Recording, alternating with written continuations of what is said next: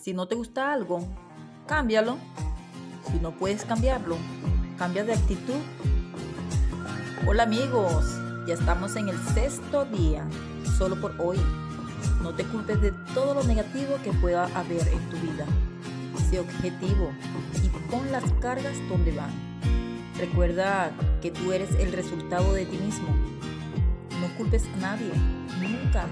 No te quejes de nadie ni de nada porque fundamentalmente tú has hecho lo que quieres en tu vida. No te culpes si te has equivocado en el pasado, porque no somos perfectos y estamos aprendiendo. Caer es un aprendizaje. Y si decidimos ser protagonistas en el lugar de ser víctimas, dejarías de perder el tiempo culpando a los demás y tendrías energía para diseñar la vida que queremos vivir. No permitas que nadie te arruine el día.